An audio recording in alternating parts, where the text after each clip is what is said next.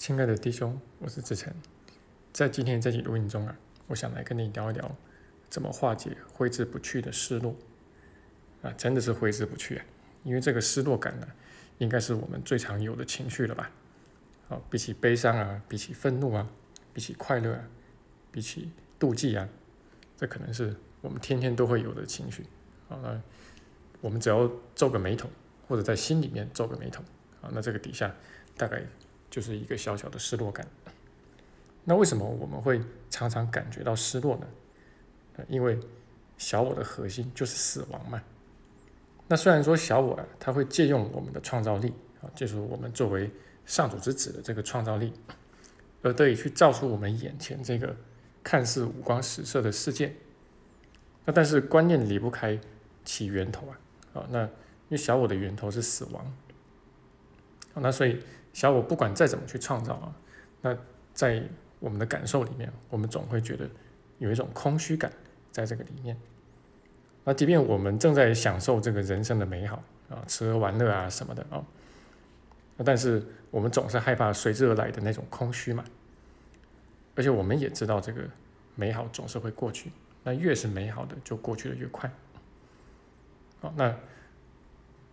过去之后啊，那这个空虚就会出现。而且现在呢，我们再回过头来仔细想一想，会发现我们在享受这些美好的时候，就在那个当下，其实也是有一种空虚感阴影在存在的，呃，只是我们努力的别过头去，不要去看。那伴随着这空虚而来的，当然就是失落感嘛。那有些人可能会拼命的工作啊，而变成工作狂，然后甚至耗掉了自己的健康，好那。就是不愿意去面对那个失落啊，借此来逃避那种失落感。那有些人可能拼命的吃喝玩乐啊，或者拼命的用各式各样的事情来把自己的时间给填满吧，那就是为了去逃避那个失落。但这个失落呢，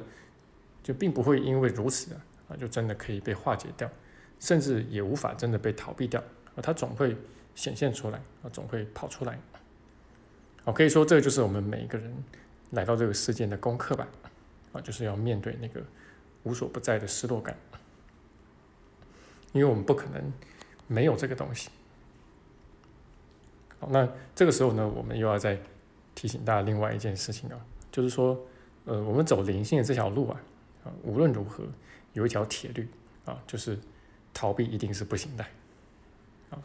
那但是有一些逃避啊，会看起来不太像是在逃避。啊，比如说拼命工作啊，你就看起来。不太像是在逃避，那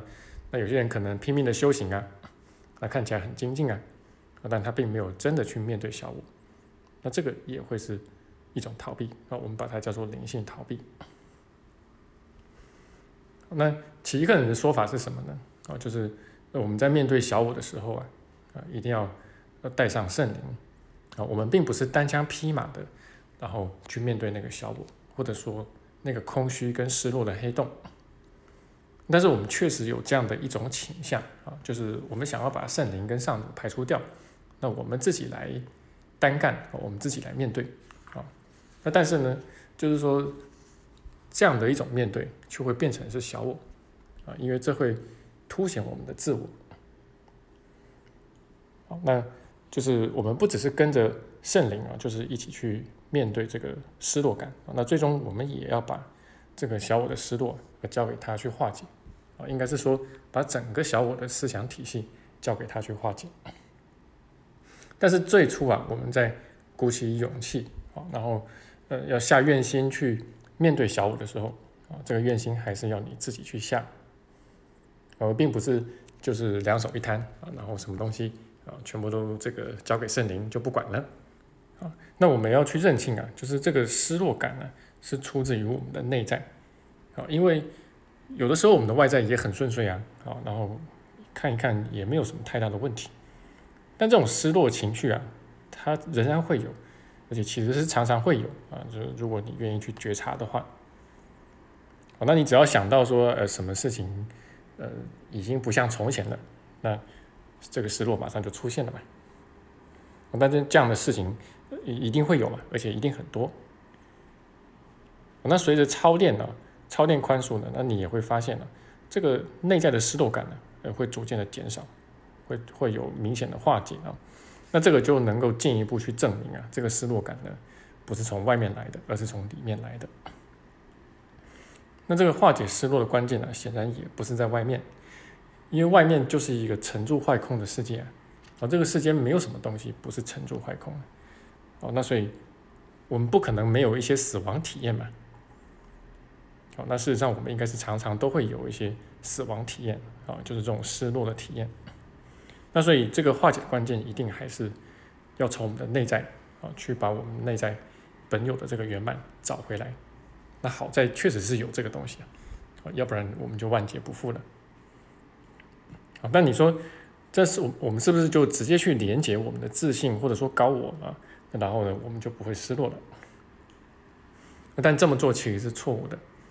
啊，因为如果你直接去连接自信的话，啊，那这个小我它依然好端端的在那个地方，啊，这反而会变成是一种灵性逃避啊，因为你没有去面对小我嘛。啊，那你要先去面对小我。那么你才能够走到宽恕跟交托的这一步。好，那所以我们的焦点啊是要摆在移除掉小我。那因为这个你里面的自信本质具足、本质圆满，它本来就在你里面，那你也没有真的跟它分离过。好，那你只要把小我移除掉，它自然而然就会浮现出来了。可以说你根本就不用去寻找它。好，那最后我们也要安利一下啊，就是在我们的。这个公众号跟网站里面啊，都有非常丰富的完整的这个学习内容啊。那因为最近还有同学问到啊，那所以这个我再特别讲一下啊，就是我们里面有一个初学者专区，好，那然后里面有一个宽恕的六篇文章，好，那么这会让你彻底明白啊，就是这个到底什么是真宽恕啊。那然后让你的操练可以比较正确，也比较完整。好那最后呢，我们也广告一下啊，就是在我们今年十二月的七号到十号，那我们在四川的成都呢，都江堰这个地方有举办四天的游学加工作坊。那一样的，我们会从理论加上实修两个方面去下手啊。那我们会跟大家详细来谈一谈，怎么样去逆转人生的下坡路啊，因为这个人生不可能没有下坡路啊，就是不可能没有失落嘛。那怎么样去？穿越内在的这个失落啊，然后在外在呢，同时也能够找到我们人生的方向。那同样，我会从我自己的呃切身经验嗯出发来跟大家分享。那同时，我们也规划规划了非常丰富的游学内容啊，那包括可以跟这个可爱的熊猫近距离的接触啊，然后包括可以从一个最好的角度啊去欣赏这个都江堰的一个非常壮丽的一个景观。那如果你有兴趣的话，也很欢迎你可以私信我，好，那我可以告诉你进一步的这个讯息。好，那这就是我今天的录音分享，希望对你的学习有帮助，我们就下期见。